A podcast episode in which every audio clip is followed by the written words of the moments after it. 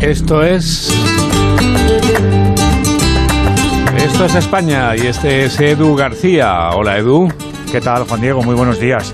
En estas horas hemos estado hablando mucho de Japón por la cosa futbolera, pero amén de amargarnos un poco el Mundial, hay algo que hacen muy, muy bien cuidar a sus mayores. Si pisas una de sus grandes urbes, ves autogenarios manejando autobuses, ordenando el tráfico, controlando de verdad obras, ataviados con sus petos y manejando conos el país más longevo del mundo sí que tiene un problema para mantener el sistema de pensiones y por eso al que quiere se le complementa la mensualidad con trabajos que pueden hacer según sus propias capacidades, ocupados, entretenidos y valorados, pero muy mucho además.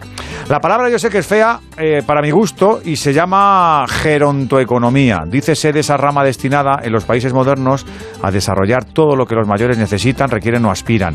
Quien la domine tendrá negocio. Quien la vaya anticipando abrirá un melón sabroso, grande y rentable para el ocio, para el cuidado, para la motivación y hasta para la inversión. Un universo de posibilidades que todavía hay que multiplicar. Aquí podemos mejorar mucho en el cuidado y en la ubicación social de nuestros viejos, y esta palabra sí que me gusta.